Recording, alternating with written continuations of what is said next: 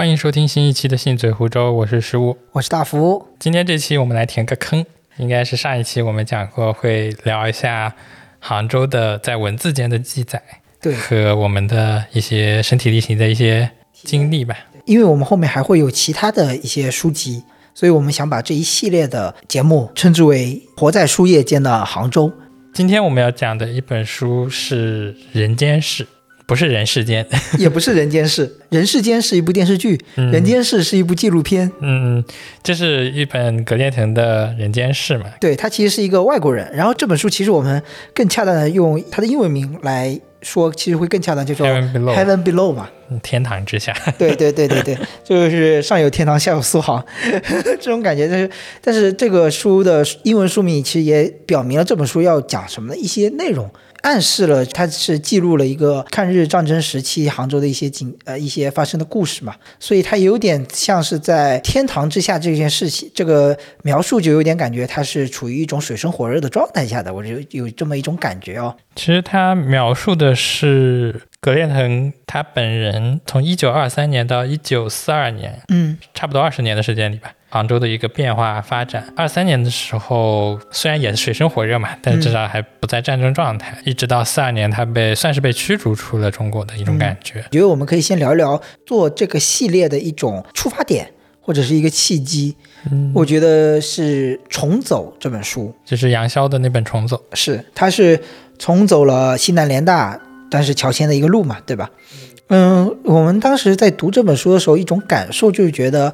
他通过曾经这些西南联大的一些文字记载，加上自己的一种身体力行的体验，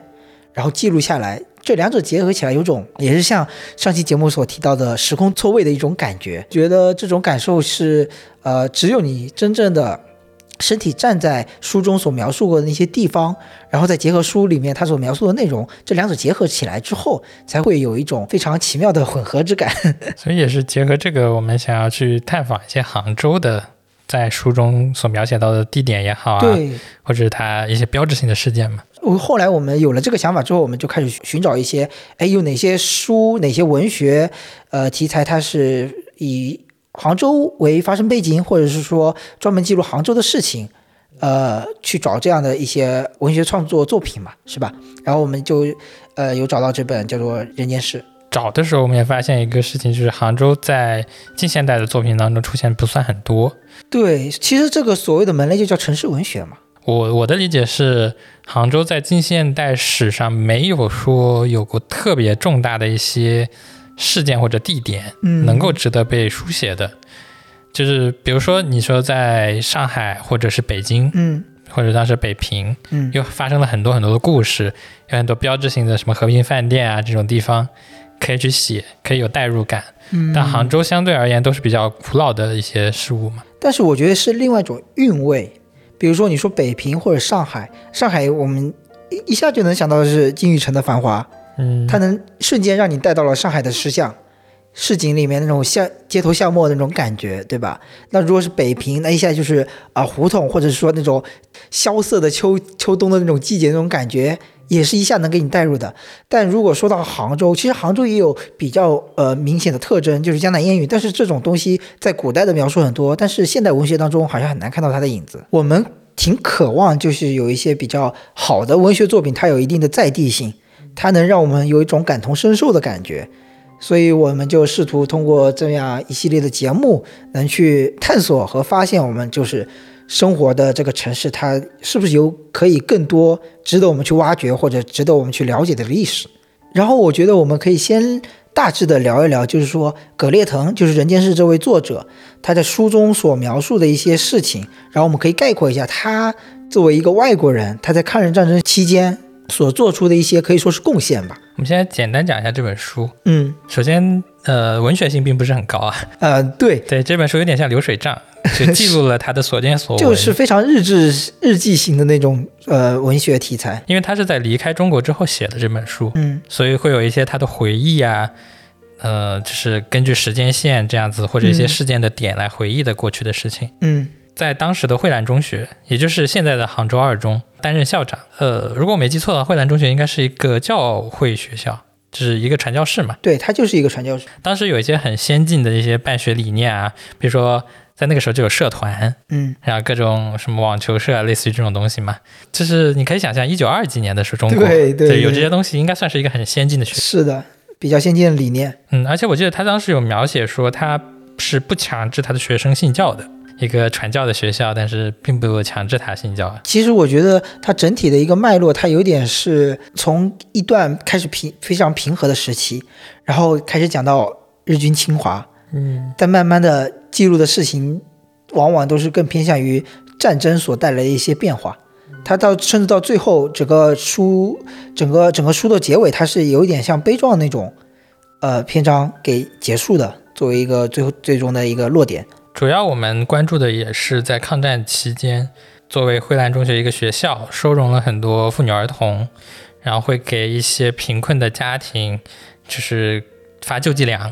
然后救助了很多人嘛。我印象很深刻的点是，他中间书的中间篇上有一段，他写到他去莫干山打猎，嗯嗯，对吧？这那一段时间，其实这件事情是发生在几乎就是战争前夕左右的时候，能想象这种对比。这本书的前面前半篇章都是讲一些在杭州的一些教学生活，以及他做了些什么帮助这个学校继续运营下去啊之类的。然后还讲到自己的假期去莫干山打猎，打猎的过程是多么的。对现在我们来说是非常的不可思议，是吧？打各种珍稀的猎物，然后又让当地的农民作为一些，呃，就是能体现出、能感受到他作为一个外来的一种优越者的一种状态。其实能感受到，就是说，呃，他是一个外来的外国人，然后是比较有钱的，因为也有美国那边教会的资金的资助，对吧？然后又可以让。那时候比较落后的中国的农民去干一些苦力啊什么之类的，其实我从他的文字里面能感受到一些些优越感，但是慢慢的，杭州这片土地已经变成了战场，他就是开始利用他作为一个外国人的一个优势或者特权，来帮助在地的杭州人民去尽可能的减少经历的苦难，这前后的对比还是蛮大的，还是让我蛮感慨的。其实有很多影视作品或者其他有相关的人物也是相相类似的经历吧，比如说《金陵十三十三钗》里面的那种，啊、就是外国人，呃，因为那个时候一日本开始是还比较顾忌国际影响嘛，对，对，就不会对外国人动手，嗯。所以会有一种庇护的那种感觉，或者是辛德勒名单对比的就是辛德勒这个人，嗯，但其实做的事情我感觉还是有点不太一样的，虽然也是救助了很多人嘛，对，但我觉得跟《金陵十三钗》里的那个表现更像。他是有点呃，在自保的同时，又希望就看看不得这种真正惨无人道的事情发生在眼前，然后去尽可能的去做善事。他书里面也有描写嘛，就是会有一些妇女儿童啊，就到校门口去敲门，嗯，然后就描述他们悲惨的经历，说已经不能忍受了。对这时候就会把他收容进来，想办法给他弄一个床，啊，嗯这没有床了，就弄个地铺，弄个被子，这已经很好了。也是通过这本书，呃，也相当于说从一个相对客观的视角，就是从一个外国人他自己的日志这么一个视角，能感受到当时日本人对中国平民所做的行为有多么的恶劣以及惨无人道，让我有点那种设身处地的带入到那种场景里面去感受这些非常让人难以接受的悲惨。因为我们主要还是成长和生活在一个相对和平的时代里面，所以有时候听了再多的所谓的故事和看了很多影视，我觉得有时候也还是很难感同身受当时的那种场景。在看文字或者看影视作品的时候，你没有到那个地方，就不会有那种联，就很深的联想。是的，就是知道可能他在杭州的某一处是发生过这么一个故事，但是你没有跟那个地方产生连接，你就很难脑子里脑子里是很难建出这个模型的。所以这次我们准备去走访的一个目标是五朝山惨案的遗址，在书里面有描写到这件事情，但是他是作为一个听说的人，一个局外人的感觉，就他听说的这件事情很悲惨，但是呢琢磨并不是很多，嗯，因为他没有去经历这个事情。但是我们之所以选了选择了去，呃，就是我们这个流程，就是说，呃，在书中找几个地点，呃，会我们会产生好奇，想要去探索一下他现在的在杭州是一个什么样的状态。然后我们通过我们自己亲身实地的去呃体验、感受、行走，然后再结合所了解的一些历史来谈谈我们的感受嘛，大致是这么一个流程。就这本书，我们总共是去过去了两个地方，一个就是刚刚十五提及的五朝山惨案的一个遗址、一个纪念碑的一个地方，另外一个就是呃钱塘江大桥。我们现在可以稍微呃更加仔细的聊聊我们去这个五朝山的遗址惨案遗址的一个经历。其实，在书中提到了两个地方，一个是五朝山，另一个是乔司大屠杀。对，对我记得乔司好像也是有一个纪念馆的，但是距离稍微有点远。然后我们选择了五朝山。在书中看到这个惨，这个屠杀惨案惨案的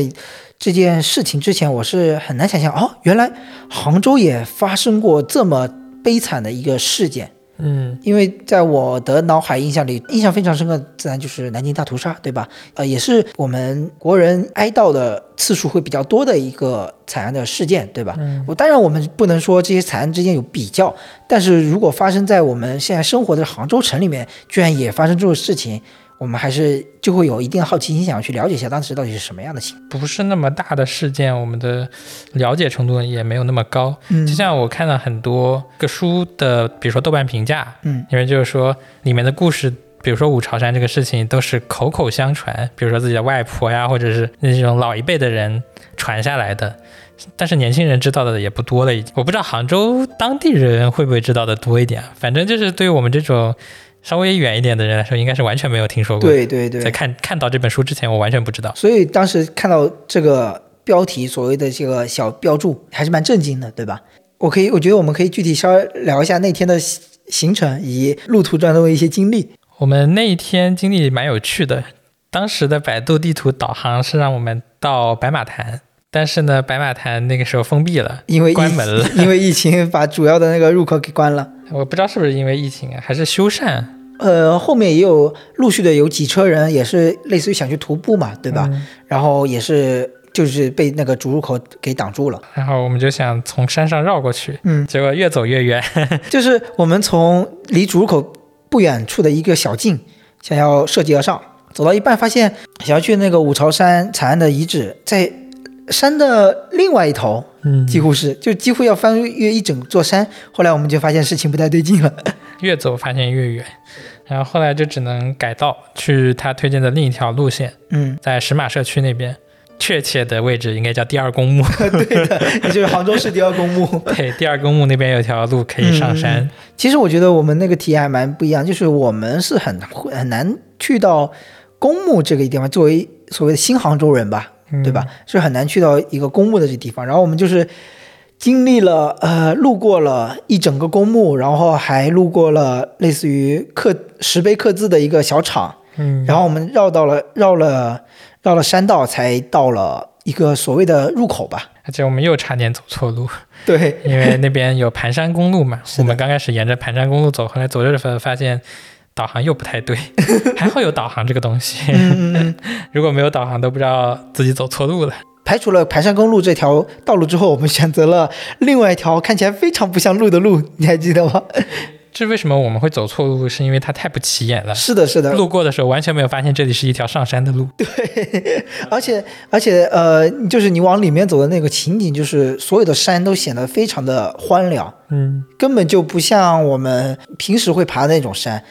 因为现在杭州很多山上有步道，嗯，就会修那种比较宽的台阶可以上去嘛。对的，嗯，在但是在那个入口地方没有，那个入口最醒目的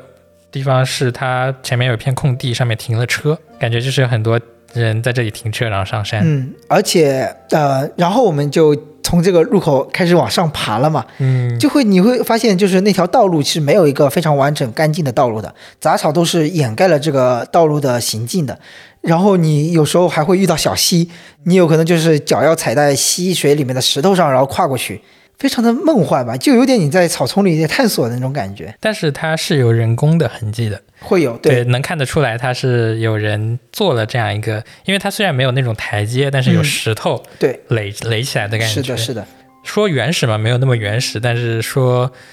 跟跟西湖边的一些步道比，还是。相对来说，可能没有人维护的那么勤快。对，但是对我来说是一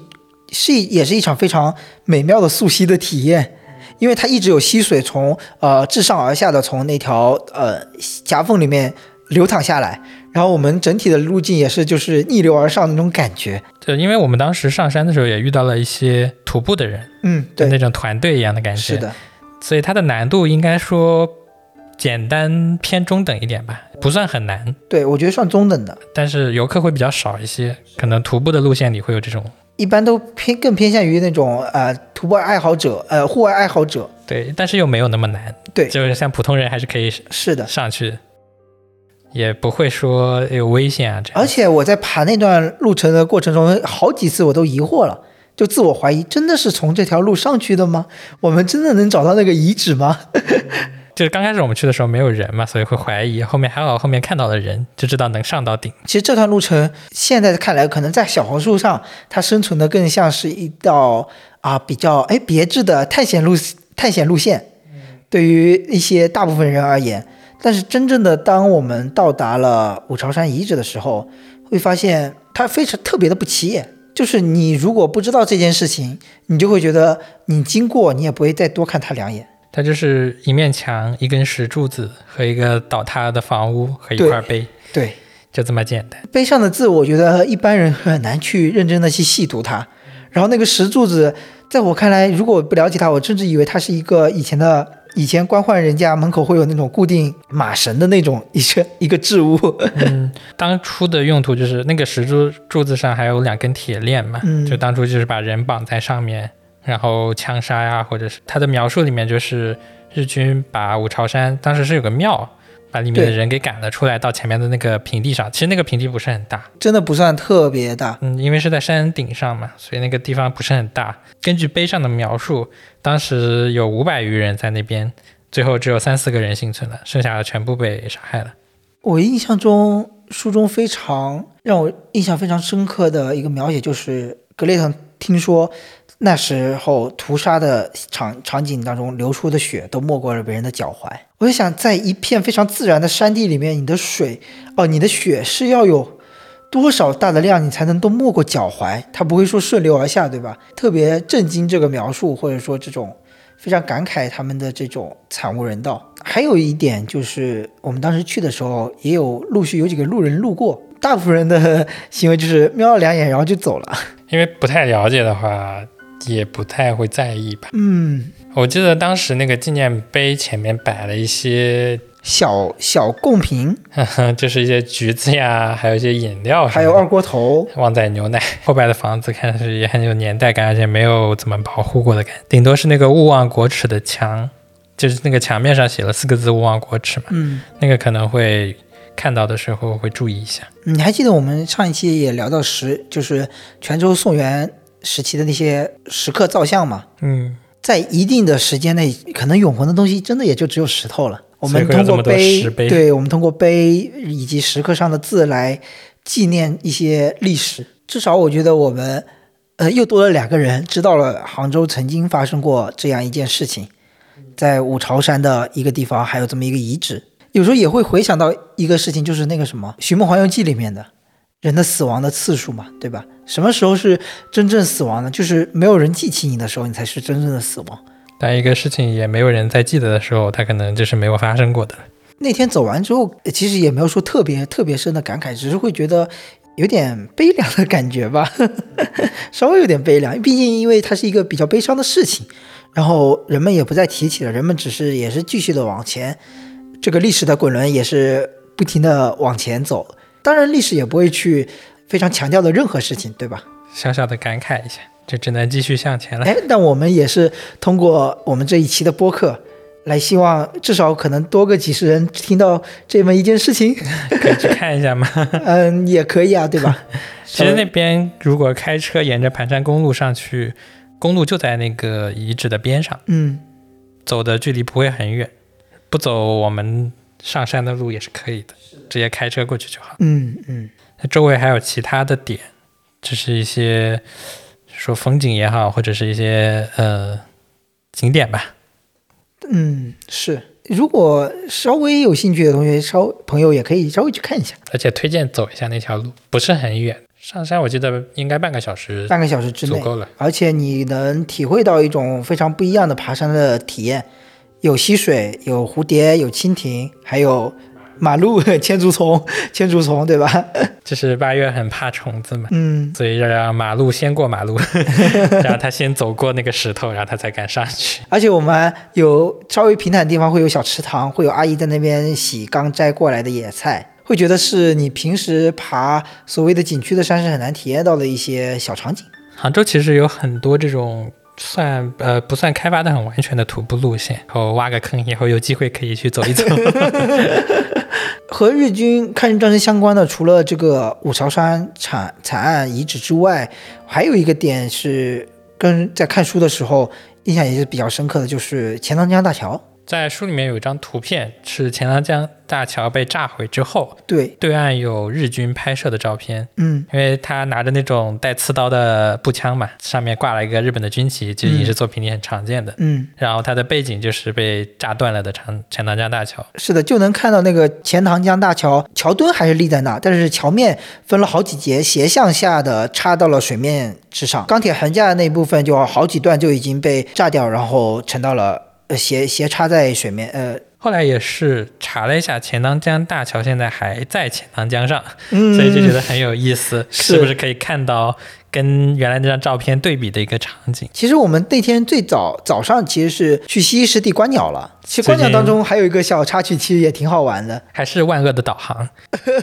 我们跟着百度地图走，但是走到了一个单位机构，忘记是叫什么名字啊。然后门口是有保安的，嗯他告诉我们这边不让进了，然后让我们绕出去，然后那边有那种售票点啊什么的，嗯反正就是可以进到付费区。西溪湿地是有免费区和付费区的嘛？有一个前提就是不知道呃，听众朋友们了不了解西溪湿地？就西溪湿地，它是一个占地非常大的一个呃湿地公园，嗯，所以如果你在里面呃没有非常明确的一个路线的话，其实很容易走迷路，而且走得非常累。但是呃，大部分人走的路线都比较的常规嘛，而且非常规路线会有那种船啊什么会有引导的，应该跟我们一起有这种经历的人应该不太多，是 跟着百度地图走。因为我们那天最主要是想去这个虾龙滩这个这么一个景区里面去观鸟，呃，我们发现走了很大一圈一大圈之后，还是没有找到所谓的付费区的入口。但是在探索的过程中，发现了一条小路，这条小路看上去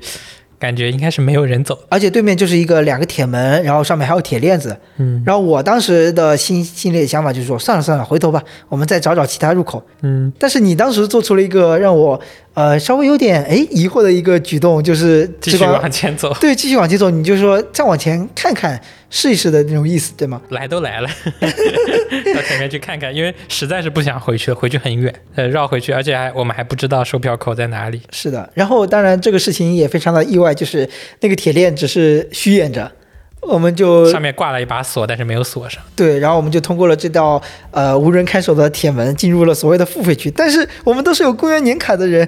明明就是可以免费去的，对吧？但找不到入口。是的，我有时候就也感蛮感慨，这么大的一个景区没有一个非常好的线路规划或者是标识指示牌，挺难受的。嗯，没有很好的指引。对，说这个事情是因为我们在后来去观完鸟之后，去到了六游塔公园那边，想要找到这么一个钱塘江大桥纪念馆这么一个点，那个路途中也遇到了类似的这么一个抉择的一个情景，对吧？因？为那边还有烈士纪念馆，对，革命烈士纪念馆，还是万恶的百度地图，在那边显示没，就是从纪念馆这个纪念馆就是革命烈士纪念馆到到钱塘江大桥纪念馆是没有路的，所以我们当时看着那个山坡就犹豫了，要不要到革命烈士纪念馆那条路上去。然后想想算了，因为看到百度地图上那边只是有另一条路可以到钱塘江大桥纪念馆，但是走到那边的时候发现那个桥，但是也也也挺好的。我们继续往前走的时候，走过一个路口就看到钱塘江大桥，能看到它上面那种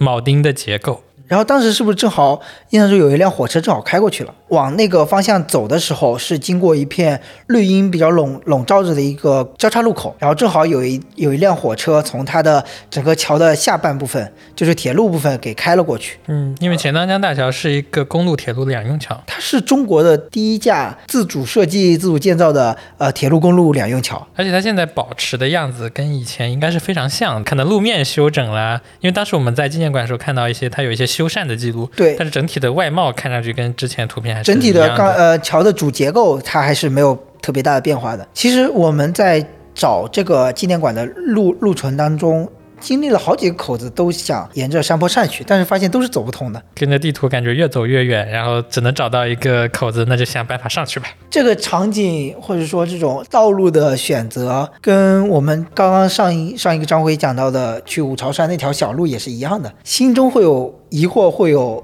恐惧，就是到底要不要继续往前呢？前面万一是条断头路。那岂不就亏了？这是一种沉没成本也好，还是一种担忧？然后我们从这边沿着台阶上到上面的时候，就看到已经到了桥边。它的组成构成相当于公路的组成构成是一条非常狭窄的非机动车道，然后中间是双向的两车道，嗯然，后再来一条非机动车道，对面就是我们要去的那个纪念馆，有栏杆过不去。翻越不过去，就很疑惑，也很失望。对，呃当时就在想，他指示的是这条路，然后那边说能上去的路呢，又都被铁门给关着。对那我们该怎么到对面去呢？是呀，就是这种纪念馆也没有一个非常明确的指示牌，那我们到底该怎么走呢？我们已经几乎要回头路，要走回头路了。然后结果发现对面好像没有栏杆，再往回走一点点，对，再往回走一点点，它是有一段路是没有栏杆的，就是人行道，但也没有斑马线啊，就是我们还是稍微闯了一下那个公路的。有点投机取巧，打破规则，对对对对对，才能到对面去。是的，就是有时候你在几乎快要放弃的时候。然后再坚持一下，有时候就能看到路。当时我们当天一个上午去了这两个地方，同时发生这样的事情，就是会觉得还蛮感慨的。回想到就是就是这个我们在纪念馆看到里面的内容嘛，毛以生先生就是这座呃钱塘江大桥的设计师，他的那种决绝的决心，其实也是让我对这件事情比较感慨的一个点。他是一九三七年的稍微早一点的时间，就刚刚把这个桥给建好。建这座桥也是付出了相当大的代价，以及在非常短的工期内是把它建造好。而且毛先生也是采用了非常多的创新的一个造桥的一些方法方式，是非常有创举性的一种一些事迹吧。我还记得有一个是说把工人放到那种浮筒还是什么里面，沉箱沉箱里面，然后跟着下去。对这个好恐怖。对，然后当时纪念馆里面还有一些潜水服，对吧？它是下半层是空气，上半层是混凝土，好像是这么一种感觉，中间有个甲板，然后随着呃水位的下降。嗯，混凝土会慢慢的下落，然后人自然而然就呃，具体原理我们还是有点难以理解，但是就是有这么一个人会在水底下的一个操作空间。当时听到这个描述是非常强烈的窒息感。还在水底下，一旦有一点小失误，应该是救不上来的。是的，也其实这件事情在纪念馆里也看到了，它的记载是死过一些工作人员的。然后在钱塘江大桥落成之后没几个月，就是杭州就沦陷了。反正是不到一百天的时间，就把大桥又给炸毁了。对，非常有魄力的这一点是毛以生先生他自己呃亲自下命令要炸毁了这座桥，以及下了一个非常非常绝对决绝的誓言，就是说等抗日战争结束之后，我一定要把这座桥给修复。他就是说抗战一定会胜利，胜利之后我一定会把这座桥给修复。现在再说起这句话，我浑身还是起了鸡皮疙瘩，就觉得嗯，这么有魄力的人是呃让我非常在那个国难当头的时刻是非常振奋人心的。参与建造这个大桥工程的很多人，到后来都成为了，比如说武汉长江大桥啊、南京长江大桥这些比较著名的桥的一些，就是国内桥梁建造的一些中流砥柱了。那一代人他们学在国外学成归来，对中国做的一些贡献。然后说回钱塘江大桥的一个样式，因为我们从照片当中就是它被炸毁的那个样子能看到它是横架嘛，但到了现在，它其实样貌几乎也都没有变过。然后对比我们钱塘江大钱塘江上的其他的一些大桥，可能采用了更加新型的一些结构形式啊，或者是拉锁啊，或者是其他的一些样貌，会觉得它有点不是这个，就完全就是能体现它是历史的产物，但是感觉它运转的还是挺好的。整个参观的时候，我记得只有我们两个人对，啊，除了工作人员啊。当时我们还在聊一件事情，就是那里面工作人员是公务员吗，应该是编制内的，感觉好轻松啊，没有人参观。所以那是宇宙的终点吗？在一个比较雅致的一个山头上，小山小山腰上，然后有这么一个展览馆，其实也没有特别大的工作量，但就在里面工作，我觉得是一个常人比较难，就是在我们这种快节奏的年轻人的生活当中是比较难得的一种体验嘛。从那边出来之后，又是一个选择，因为当时往有一个向下走的台阶的一个石板路，嗯，和一个圆形的那种拱门，就是在园林里面经常见那种，但是总感觉那里面像是一个私人的庭院。从地图上看呢，又是往那个方向走，嗯当时又开始做抉择了嘛。在想，既然来都来了，就往那个院子里看一眼，结果发现那边是有路的。对，而且发现它其实是那个革命烈士纪念馆，对，只要走过去就是纪念馆，而且再往下走就是我们最开始要犹豫要不要上去的那条路的路口。相当于我们最开始做错了选择，但是到了最后的时候又做了对的选择，回到了最初做抉择的地方。对，而且当中增添了一些比较奇妙的体验，比如说直接人行横跨了这个钱塘江大桥，这两次的一个行走经经历也会蛮感慨，就不一定有很强的联系哦，就会感慨有时候人的选择，很多选择是不是有时候再坚持一下也能看到希望。而且其实如果走一些不太常规的路，你能看到一些平时上看不到的东西。对，就比如说，你还记得我们走过那道西溪湿地的铁门，那段路上的那个树的状态，感觉跟跟免费区就是不一样。那是确实不一样，因为有很多地方我们都要弯着腰走。如果不想让枝枝丫特别多的碰到我们的话，其实聊到我们上一期，我们无论是说美食探店，还是说呃行程导航，我们都太过被屏幕里面的东西所操控了。我觉得现在想来想来还是时间和试错成本的问题，因为我们太赶了。那天早上也是比较赶的，就像现在我们录这期节目也很赶，是的，对，等一下还要出去，对。所以是有的时候你没有试错的这种空间。通过我们刚刚聊的，会发现有时候它的错误也不是根本意义上的错误，而只是另外一种选择而已。只是你有可能达不到你最初设想的目标，但是有可能会发现一些其他的东西。其实这很像平行宇宙，是你你做了这个选择，就很难做另外一个选择，你也就很难预判它到底会发生在另外一个平行宇宙里面又会发生什么事。嗯、以上就是我们去探访的两个地方吧。其实，在书里面还提到了另外一些我们比较感兴趣的地方，但是没有去。一个是我特别好奇的拱宸桥，其实拱宸桥我们可以在另外一本书里面，就是后面我们可能会讲的一本书，也是这个系列的一本书，我们可能可以去实地探访一下。还有他提到了一个浙江图书馆的孤山馆舍，嗯，他也有提到孤山馆舍，他原来是一个跟军阀相关的人物，他的一个私人的住宅，宅，嗯、，对，发生了一系列事情，最后变成了现在的浙图。嗯，也希望我们也是希望通过这个系列，呃，让我们自己也更加认识杭州，就是相当于在杭州非常多不为人知的角落里面，就是留下我们的足迹，这是一种游客很难达到的一种体验。想想游客应该是不会去钱塘江纪念馆的，太冷清了。是的，是的，所以如果呃我们的听众当中也有生活在杭州的朋友，也可以尝试一下自己去呃走一走这些书中提到过的地方。如果有兴趣的话，多探索探索，有很多被呃隐藏在山林或者是不起眼的地方的一些小的景点啊、嗯也好，哎，有时候你会就是有时候是这样的，就是你在山中或者绿途中走的时候，你看到一个东西，你的脑海里会跟你说，算了，直接往前走吧，嗯那是什么小东西。但是有时候你的身体，你就突然就转了一个向，往里面走了一番，你会觉得，哎，这次会蛮值得的，因为你看到很多你预设当中没有的东西，经常有这样的体验。有时候目的性特别强，你的收获不一定是最多的，反正就是记录一下我们这两次呃探索的路程、探索的旅程。然后这一期系列我们也会尽量的去更新下去，会尽量找一些跟杭州相关的城市文学书籍，然后去再尽可能去找时间去实地考察一下。但是可能更新时间会有点久，毕竟要先看完书。是的，是的，希望大家再多多支持我们的节目，谢谢收听，我们下期再会，拜拜。